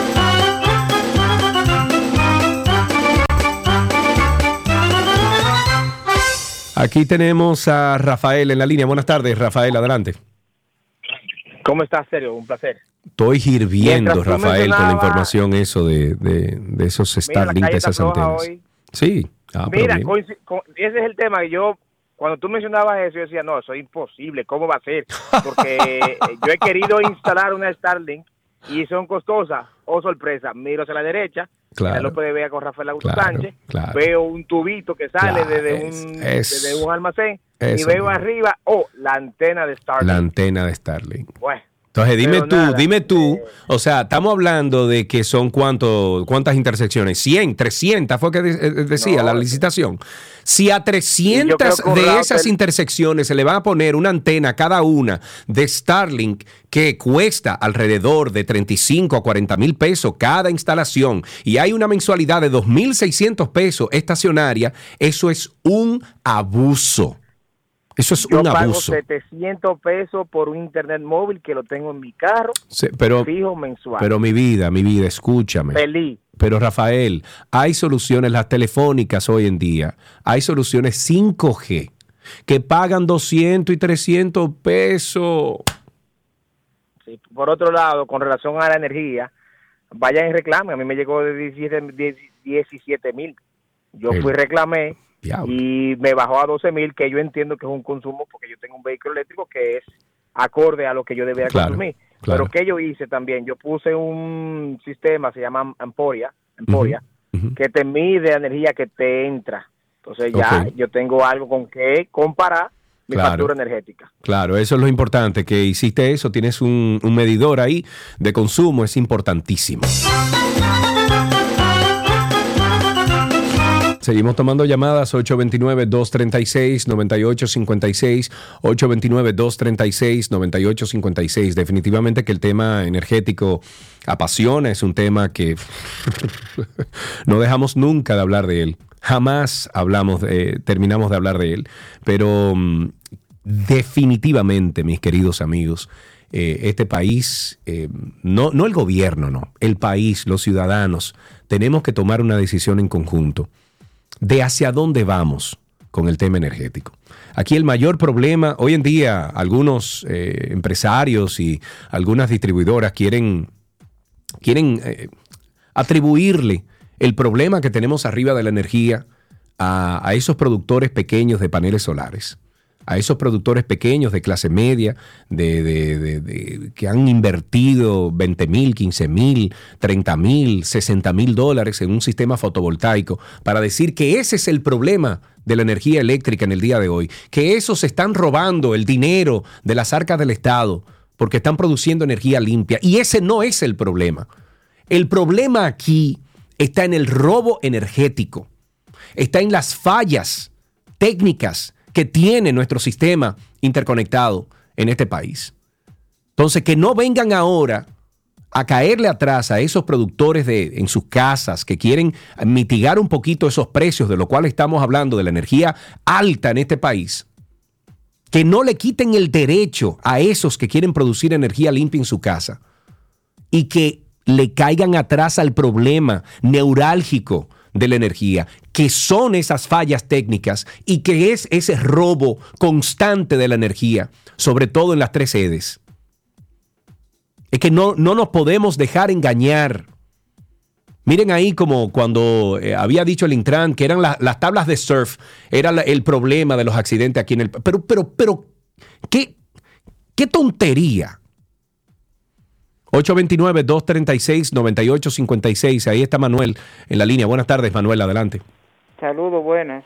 Adelante, mi Ah, querido. Yo, yo quiero hacer una denuncia y que me confirmen si es correcto. A ver. Eh, ayer en una plaza, aquí en Santiago, eh, mi esposa entra a la plaza, más hay un letrero como que no entre por, eh, por esa vía. Más sin embargo, eh, hay un destructor de goma que si tú te entras, Sí. eh, te, bueno, te explota la- las gomas. La goma, sí. Y específicamente este vehículo no tiene goma de repuesto porque es un vehículo eléctrico. La goma en realidad me- eh, ya me salió por 14 mil y pico para Ujú. hacer la misma. Lo que quiero saber, ¿es legal eso, poner un destructor de goma, aunque sí, si bien es cierto te pone un letrero Ay, sí. para que no entre por esa vía, ya sea Ay. que tú no te fijes o te descuides? ¿Es correcto? Mi estimado Manuel, sí lo es, es propiedad privada y ellos pueden organizar eso como ellos entienden. Y más si hay una advertencia de que usted no puede salir por ahí porque hay un destructor de gomas. Eh, tenemos esos casos aquí en Punta Cana, en muchas plazas, donde han colocado estos destructores de goma, la gente los respeta. Eh, existen algunos casos donde lamentablemente el conductor o no se dio cuenta o le valió tres pitos y se metió por ahí y le destruyó las gomas. Usted, Manuel, no creo que tenga eh, ningún, ninguna base legal para usted reclamar porque se le advirtió con letreros que usted no se podía meter por ahí. Lamentablemente. Tenemos que aprender de este tipo de situaciones. Carlos, eh, digo, si hay algún abogado que entiende lo, lo contrario, pues que llame, obviamente. Eh, yo me estoy llevando por los precedentes que conozco aquí en Punta Cana. Ahí tenemos a Carlos en la línea. Buenas tardes. ¿Cómo estás, eh, Sergio? ¿Todo bien? Enfogonado hoy, Carlos, estoy. Prendido. Coño, somos dos, somos dos. Diantre, Entre Dios mío. factura de luz. Ya nosotros Injusticias perdido y cosas que se pueden resolver. No, fácil, Carlos. Es que no hay, no hay, no hay intención. Nosotros los dominicanos hemos perdido la capacidad de asombro. ¿Entiendes? Nosotros somos gente que, mire mi casa, yo pagaba 21 mil pesos, ya voy por 48 y mis hijos viven fuera, trabajan, están estudiando fuera. Tú vas y reclamas, ley del huevo y la piedra. ¿Cuánta gente que tú tienes eh, ahora mismo? Señora, aquí hay parques, ele- parques eólicos, que quién monitorea que no están inyectando la electricidad vía las plantas que tienen, porque tienen tienen tarifa de la y tienen la tarifa que es la tarifa noble de lo eólico o solar. Sí, sí, sí. y, sí. y esos parques, ¿quién lleva ese control de la cantidad de energía que está entrando para poder hacer una compensación real a una electricidad que nos venden a nosotros? Mira, mira Es lo que pasó fácil, ahora mismo en El Salvador. bien, Mira, mira lo que pasó en El Salvador, donde el presidente de allá, Nayib Bukele, eh, ha construido una mega, mega construcción, es una hidro- eh, hidroeléctrica grandísima. ¿Y qué fue lo que dijo? En su discurso, que está buscando bajar la tarifa, bajar la tarifa. Si República Dominicana empezase hoy en día, en estos tiempos, un proyecto de reforestación de nuestras montañas y devolver ese caudal bendito que teníamos nosotros, busquen fotos, señores, buscan ahí en Google fotos del río Yaque del norte, eh, de los años 60, 50, para que usted vea agua por un tubo y siete llaves. Entonces, si nosotros nos tomamos el tema de- de- del, medio ambiente y, del tema energético con, con mucha responsabilidad, y nosotros devolvemos los, o sea, el, el- el- el caudal de los ríos en República Dominicana, nosotros aquí en unos 8, 10 años o 15, podríamos ya estar beneficiándonos de una construcción grandísima, de una construcción magna con una hidroeléctrica y comenzar entonces a bajar esas tarifas que dependen de esos combustibles fósiles. Entonces, es que no, no estamos pensando así. Tenemos a Romero en la línea. Buenas tardes, Romero. No, Juan, Juan, perdón. Adelante, Juan. A eh, gracias, Carlos. Mira, eso eso es lo ideal, lo que acabas de decir. Y, y te quería hacer el comentario de que nuestro país, lamentablemente, las autoridades así lo han provocado desde arriba. Eh, por ejemplo, búscate en la publicación de cuando el Aeropuerto Internacional del Cibao hizo una inversión millonaria de 250 millones de dólares en paneles fotovoltaicos. El aeropuerto prácticamente trabaja sin la energía que le suministra el Estado. Porque a mí en mi casa me la quieren poner en China. Cuando yo lo que voy a invertir es Eso es. Eso es. 5 mil dólares. Eso ah, es. pero ellos invirtieron 250 millones de dólares y eso sí estaban bien. Eso es, y eso fue lo que le dije al presidente de la República cuando tuve la oportunidad ahí en la semanal, de que le quieren quitar el derecho, el derecho al ciudadano dominicano que puede invertir unos pesitos en un sistema fotovoltaico a producir energía limpia en su casa. Le quieren quitar este derecho. Eh, eh, y, y lo quieren hacer engañando a la población, diciendo que ese es el problema energético. No lo es. Tenemos tiempo para dos llamaditas, dos llamaditas y podemos finalizar en el día de hoy Tránsito y Circo. El director interino del Instituto de Transporte Terrestre, eh, Intran, coronel piloto Randolfo Rijo, dijo que la institución que dirige endurecerá las medidas en contra de los vehículos pesados con la intención de reducir los accidentes de tránsito. Dijo, y cito, se endurecerá el registro y la, y la prohibición de circulación en ciertas áreas para los vehículos pesados. Eso afirmó el coronel. De igual forma, el director interino del Intran explicó que estos vehículos serán monitoreados, monitoreados a través de la localización de GPS con el objetivo de que los mismos no tomen rutas que no les sean permitidas. Qué bueno, ojalá sea así. 829-236-9856. Ya tenemos aquí dos llamaditas. Vamos a empezar con Tales, que llegó primero. Tales, buenas tardes, ¿cómo estás? Muy buenas tardes, hermano Sergio. ¿Cómo tú estás? Yo estoy infogonado hoy, manito. No, yo, oye, estamos igualito, óyeme. Es que, es que, me, es que me decepciona, me decepciona. Uno cree en la gente y que va, todo lo mismo. Ah, es que todavía andamos en pañales. Mira, Sergio, eh, yo ayer o antes de ayer eh, te escuché hablar con, creo que fue con Karina, el asunto de la nueva ley que quieren.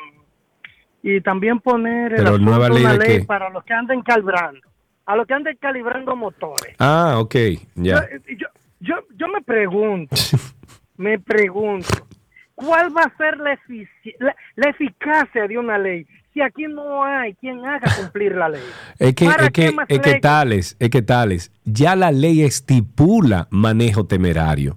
Ya la ley me- estipula lo que están proponiendo ahí, ya lo estipula. ¿Qué es? Es- ¿Qué? Eso es ridículo lo que están proponiendo. Que una cosa. Entonces, ¿para qué más leyes hagan que las que están funcionen? Y Claro. se acabó el perro y la gata. Claro, claro, claro. Yo estoy de acuerdo contigo. Eh, e incluso yo creo que, que eh, difícil que esto pase, pero yo creo que todos los diputados y senadores que lleguen hasta su curulo, a esa posición, tienen que tener un título de abogado. Eso lo pienso, de verdad. Porque si no, vamos a seguir en estas estupideces de estos proyectos de leyes que a veces tú los lees y tú dices, pero ¿y qué es esta locura? ¿Quién propuso esto? No, fulano de tal pero no tiene noción de leyes, no, no se asesora de alguien. Terminamos con nuestro buen amigo Raúl. Raúl, buenas tardes. Buenas tardes, Sergio. Ya tú sabes, aquí te oigo echando el play. No, hombre, es que, es que entonces dicen, no, porque Sergio tiene intereses, porque él vende paneles solares. ¿Qué tiene que ver Ah, los paneles sí, solares sí. con una tarifa alta, de por Dios? Al contrario, si Eh. bajan la tarifa, que es lo que yo estoy abogando, yo vendo menos paneles. Claro, claro. Mira, hablando un poco Es que la gente es estúpida, no piensa, men.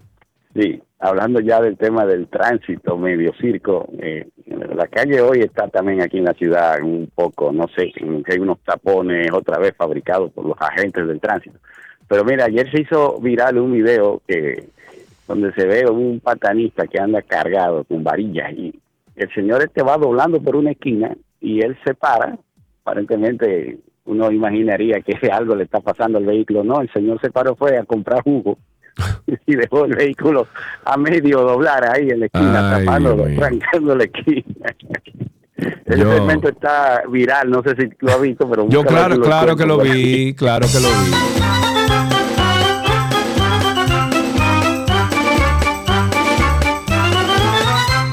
Todo lo que quieres está en 12 y 2.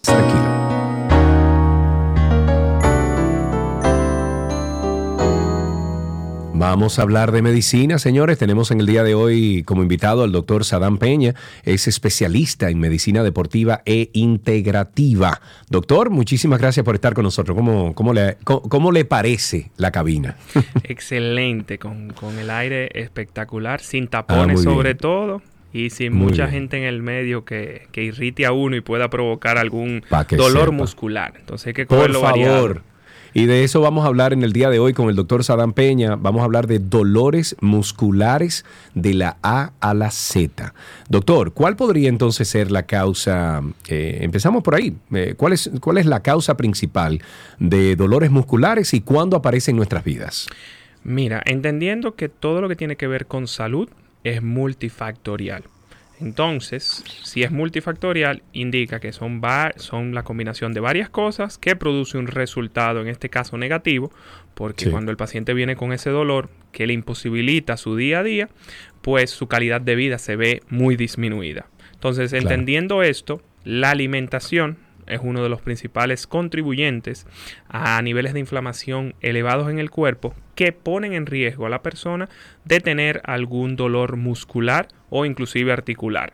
Igualmente, las emociones con los tapones hoy en día en Sí. la capital, más los niveles de euforia por las fiestas, tanto empresariales como los juntes entre los panas y demás, pues también esa carga emocional tiene un impacto que hace a la persona más propensa a tener dolores musculares y igualmente el entrenamiento físico, no todo Sí. el mundo hoy en día lleva un entrenamiento físico adecuado y muchas veces lo que hace es buscar rutinas en YouTube de Ujú. fisicoculturistas que ya tienen años entrenando, cogen Sí. esa rutina, van al gimnasio después de años y años sin, sin entrenar y hacen eso. Y igualmente hay muchas Y personas se lesionan. y, se, lesionan. Y igualmente Sí. hay muchas personas que juegan basquetbol en su juventud, luego Sí. toman un descanso de 10 o 20 años, por decir un descanso breve, y luego regresan a la cancha y quieren jugar la misma cantidad de partidos con la misma intensidad sin sofocarse. Y eso es imposible.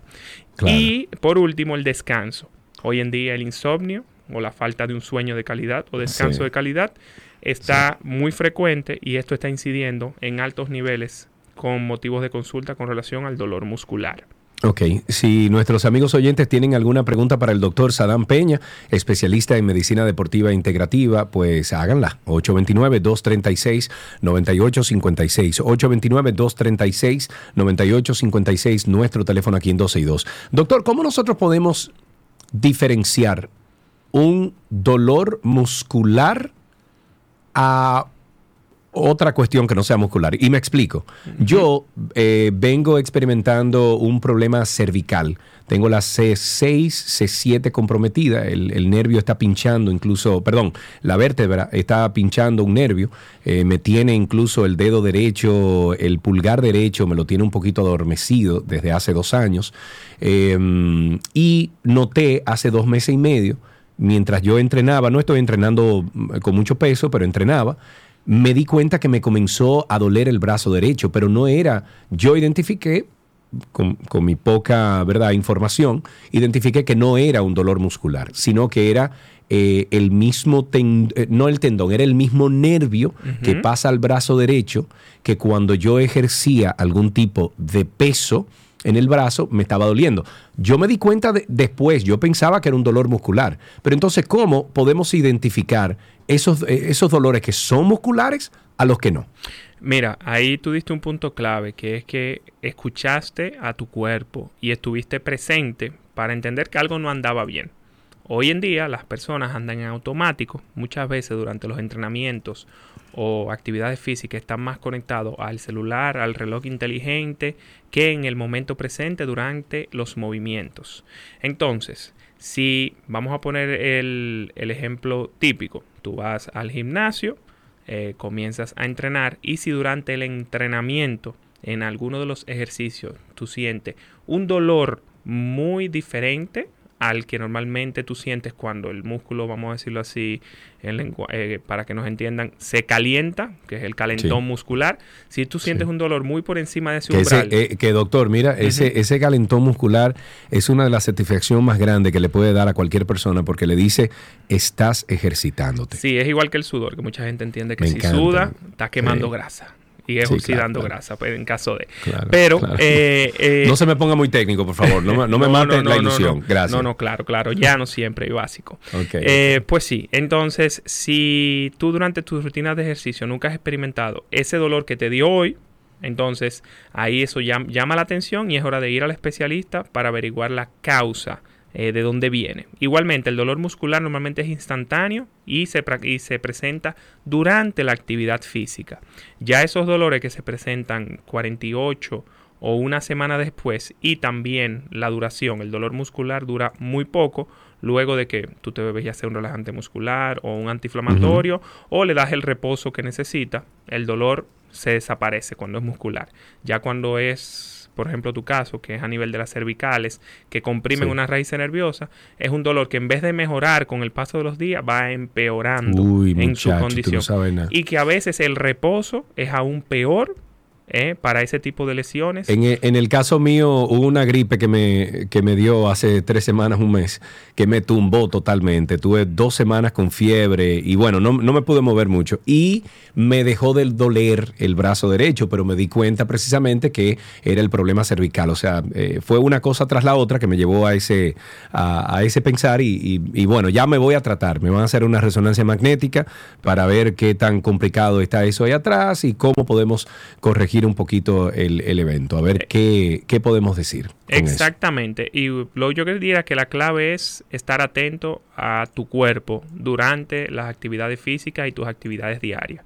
Y si sientes una molestia que dura más allá de un día y no responde a una medicación antiinflamatoria o eh, un relajante muscular, pues buscar ya la ayuda de un profesional eh, del área. Y antes de iniciar cualquier actividad física, hay que hacerse su chequeo para Claro. usted saber que usted tiene, goza de una condición de salud y que puede desempeñar esa actividad física sin el riesgo de tener dolores musculares o de cualquier otro tipo.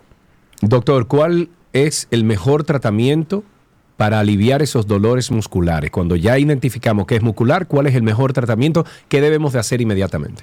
Inmediatamente tú tienes un dolor muscular, eh, el- la mejor vía de acción es mantenerte en movimiento, o sea, porque muchos de nosotros cuando nos da un dolor nos eh, quedamos quietos, sentados o Sí, queremos estar sí. acostados.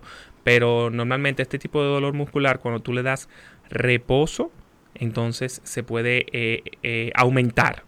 ¿Ok? Y por ende, eh, mantenerte en movimiento, claro, dentro de tus posibilidades, sin exagerar. Por ejemplo, los, los dolores más comunes vienen en espalda baja, que es cuando Sí. normalmente se da un tirón porque usted se agachó a buscar eh, Sí. una basurita en el, en el piso y no...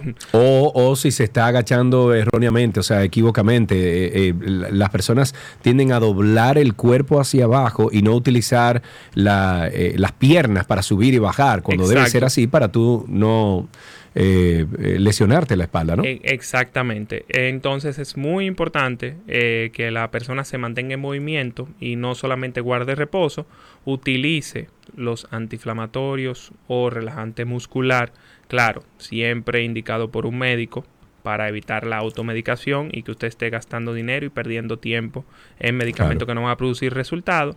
Y eh, ya, gracias a Dios, ha pasado a un segundo plano el tema del frío y el calor, que ya no, no, están, no es la primera línea, sino más bien primero se reeduca al paciente de cómo debe moverse durante su día a día, luego se procede al movimiento para fortalecer las estructuras, o sea, los músculos que están involucrados en el problema, y por Sí. último, eh, entonces se medica si es necesario. Eh, ¿Es seguro continuar, eh, doctor, con, alguna actividad física que eh, regular, verdad? Que, yo haga regularmente mientras estamos eh, experimentando estos dolores musculares o debería de, de- de parar hasta resolver el dolor? Por lo menos las actividades físicas que conciernen a levantamiento de pesas o actividades físicas que pongan más carga sobre el área afectada deberían ser suspendidas y simplemente limitarte a tus actividades del día a día. Ok. Pero eh, esto va a depender mucho eh, del, del grado de compromiso, o sea, de- del grado de lesión a nivel del músculo en caso de que hubo eh, alguna lesión y también si hay eh, comprometida otras eh, estructuras como ligamentos, tendones o huesos que también pueden hacer que tengamos que dar un reposo más prolongado al paciente. Ok. Eh, teníamos una llamada ahí. Si, si esa persona puede volver a llamar, por favor, 829-236-9856. 829-236-9856. Nuestro teléfono aquí en 12 y 2. Eh, finalmente, cuando, bueno, eh, experimentamos dolores musculares, ¿cuáles son las recomendaciones para evitar los dolores y para resolverlos? Ok, mira, para evitarlos, eh, como bien mencionamos al, prin- al principio eh, de la intervención, pues atacar bien tu alimentación, eliminar todo lo que es comida chatarra, comida procesada, eh, sodas, dulces, harinas, o tal vez limitar su consumo, evitar los excesos con ese tipo de alimentos que muchas veces a la gente le gustan, pero nutricionalmente no van a aportar nada y solamente van a causar inflamación dentro de ti, poniéndote en riesgo de tener eh, un- una lesión a nivel muscular. Igualmente, el entrenamiento, sobre todo el entrenamiento de pesas, es necesario para que tú reeduques esos músculos para que sean más tolerantes a niveles de carga, o sea, de que usted, por ejemplo, si usted es una persona muy activa, usted tenga músculos capaces de eh, adaptarse a ese nivel de actividad que usted lo tiene, que usted tiene que eh, desempeñar diariamente. Igualmente el descanso, o sea, dormir, y no necesariamente tiene que ser una cantidad de horas, sino más bien dormir con calidad, aun sean 5 horas, 6 horas, eh, para poder darle esa regeneración, o sea, que, el- que los músculos se regeneren, se recuperen y usted tenga un buen rendimiento al día siguiente. Y por último, eh, en caso de que presente algún síntoma extraño para usted, ir al profesional de la salud, sea médico deportivo, Claro. fisiatra o fisioterapeuta, para que eh, evalúe y le dé un diagnóstico y un tratamiento adecuado. Excelente. Eh, vamos a ver, tenemos a Triple Maduro aquí con una pregunta ya para finalizar el tema. Triple Maduro, adelante, estás al aire. Príncipe, tú sabes que yo tengo la misma hernia tuya cervical. Es verdad, C6, C7. Sí, y tenía... ¿Y tú tienes alguna y tú tienes alguna complicación, Triple Maduro? Porque yo tengo el, el pulgar derecho, lo tengo, bueno, que no lo siento. Te iba a avisar eso mismo, porque yo tenía calambres en la punta de los dedos de la mano izquierda y yo fui a un fisioterapeuta en estaba de viaje con mi seguro aproveché en Miami y lo que Sí. me indicó fue ejercicios de todo lo que se llama el core, o sea, el cuello, trapecios, Pero sin, pero sin mucho peso, ¿verdad? sí, pero con un peso suficiente que el músculo se fortalezca. Tampoco Sí, no sí, es claro. no hacer nada. Y Claro. te digo, viejo, y con estiramientos de, luego de los ejercicios, yo no tengo nada, viejo. Nada. Ah, pero mira, eso es un buen dato, doctor. Usted escuchó eso. eh, ¿qué me, bueno, usted está en esa misma rama. Eh, ¿Me recomienda eso que, que acaba de decir Triple Maduro? Es excelente y es lo que mencionábamos, de que una vez se presenta la lesión, pues lo mejor es mantenerle en movimiento de acuerdo a las posibilidades. Y qué bueno por esa persona, porque normalmente le recomiendan cirugía. Y yo tengo un caso de una persona muy allegada a mí que se realizó la cirugía y la sintomatología en vez de mejorar eh, ha Ay, empeorado sí. porque A se produce más eso. rigidez. Entonces es mejor tú tratar por la vía de darle fortalecimiento, eh, estiramiento, movilidad a las articulaciones que están. Yo le tengo miedo a eso. Incluso yo Sí. fui a, lo- a los dos últimos, o sea, los dos centros más importantes en Atlanta de, de- que tienen que ver con, el- bueno, son los que atienden todos esos atletas de, de fútbol, de básquet, de cosas. Y ambos centros me dijeron, mira, te puedes operar. Lo que pasa que eso, la- o sea, la cervical es muy, muy peligrosa Así es. por todas las terminaciones nerviosas que hay y es una lotería. Así es. Entonces le es. dije, no, gracias. No, no, lo mejor así". es eh, te- practicar la terapia física primero. Y ya una vez usted agotó todas las fichas con terapia física, pues entonces si es necesario proceder a la intervención quirúrgica. Así es, Sadam. Muchísimas gracias, doctor, por estar con nosotros. Sadam Peña estuvo con nosotros, especialista en medicina deportiva e integrativa. Si quieren hablar con él, pueden llegar a sus redes sociales, es arroba doctor.sadam.pena. Lo vamos a estar compartiendo a, a través de arroba 12 y 2. Doctor, muchísimas gracias. ¿eh? Muchísimas gracias a ti, que tengas bendecido día. Siempre, amén, amén, que sea así. Hasta aquí, medicina en 12 y 2.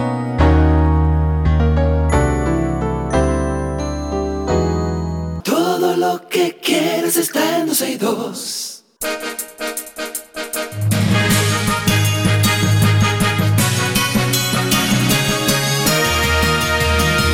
Algunos titulares para despedir este programa de hoy. La Comisión de Operaciones de Emergencia, COE, a partir de este jueves puso nueve, nueve, nueve provincias en alerta verde como medida meteorológica por posible crecida de ríos, arroyos y cañadas debido al pronóstico de lluvia producto de un sistema frontal sobre el territorio dominicano. Aquí en Punta Cana comenzó a llover y cayó un palo de agua hace unos minutos. Ya Está lloviznando ahora mismo, o jarineando, como decimos en Santiago, pero parece que va a llover.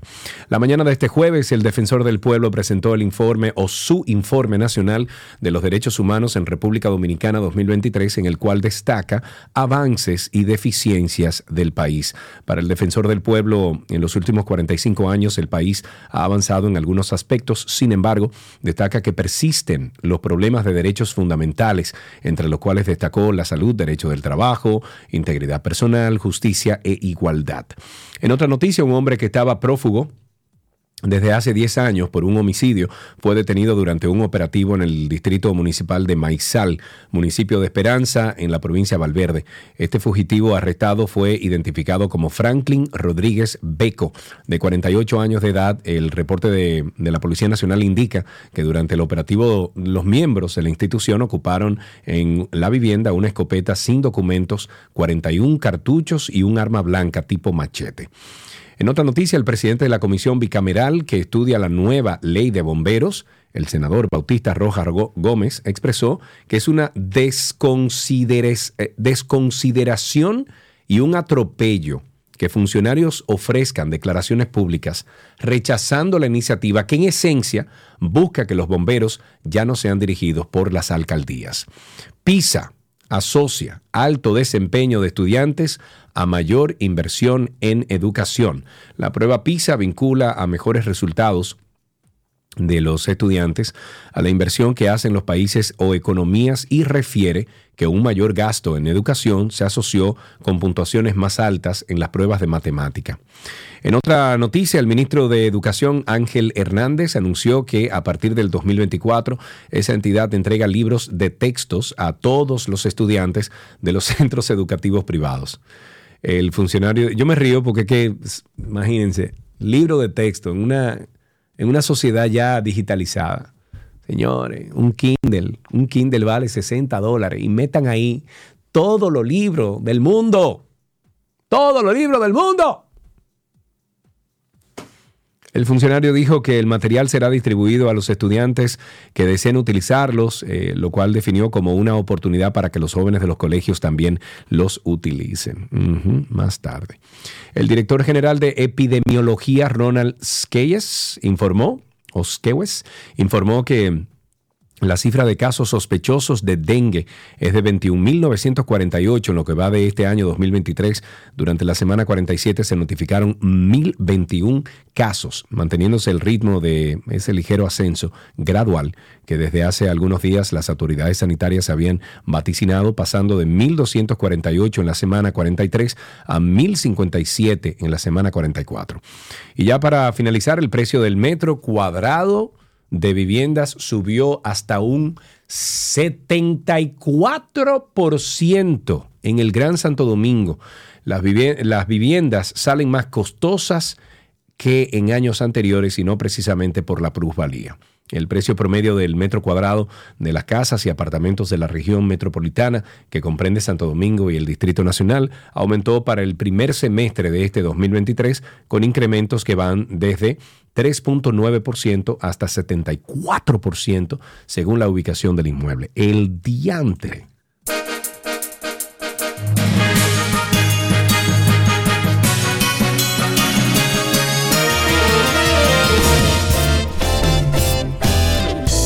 Hasta mañana, mis queridos. Anden por la sombrita. Parece que va a caer agua. Parece que sí. Bendición de Dios. Eh, nos encontramos mañana al mediodía, como siempre. Mañana es viernes, sí. Eh, Nos encontramos por aquí al mediodía, a las 12 del mediodía en vivo, hasta las 2.30 de la tarde. Pero siempre estamos en el podcast de 12 y 2 que puede encontrar en cualquier lugar. Ponga ahí en Google 12 y 2 podcast y aparece en todos lados. Gracias y nos encontramos mañana. Bye bye.